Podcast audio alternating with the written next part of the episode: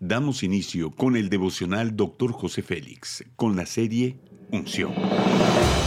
Un mensaje, una enseñanza e instrucción profética del Dr. José Félix Coronel en voz del pastor Norberto Cruz. Bienvenidos. Capítulo 3, Sabiduría para la plenitud, tema mismamente. Isaías 55.8 dice, porque mis pensamientos no son los de ustedes, ni sus caminos son los míos, afirma el Señor. Interactuar con la mente de otras personas no es nada sencillo, menos interactuar con la de Dios. Los pensamientos de Dios no son como los nuestros, ni siquiera se acercan un poco. Nuestros pensamientos están influenciados por las emociones y las circunstancias que nos rodean, en las cuales no podemos intervenir. Como son más altos los cielos que la tierra, así son mis caminos, más altos que vuestros caminos, y mis pensamientos más que vuestros pensamientos, dice Isaías 55.9. Es necesario que recordemos que Dios es superior a nosotros, que a pesar de todas las cosas, estamos seguros bajo sus alas, que toda situación que nos sucede está bajo el control de Dios, aunque no lo podamos entender en el momento. A la sombra de tus alas me refugiaré hasta que haya pasado el peligro, dijo el salmista.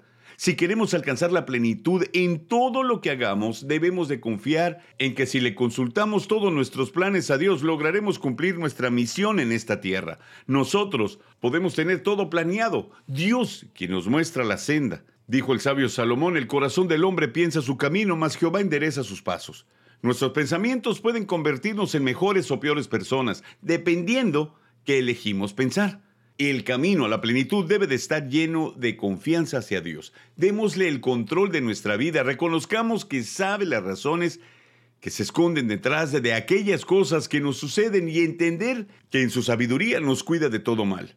Primera de Pedro 5:7 bien dice, así que pongan sus preocupaciones en las manos de Dios, pues Él tiene cuidado de ustedes.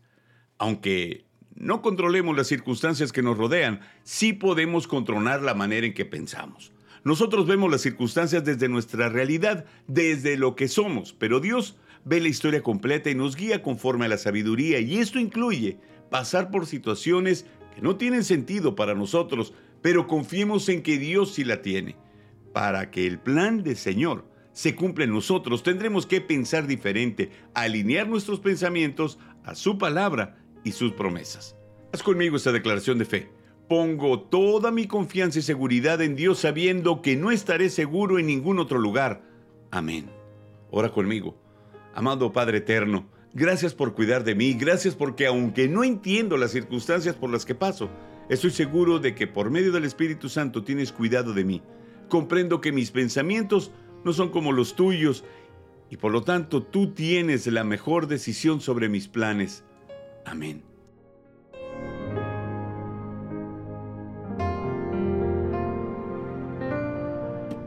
Gracias por acompañarnos en Devocional Dr. José Félix. No olvides que puedes obtener acceso a este y otros devocionales en Facebook, YouTube y podcast. Bendiciones y hasta la próxima.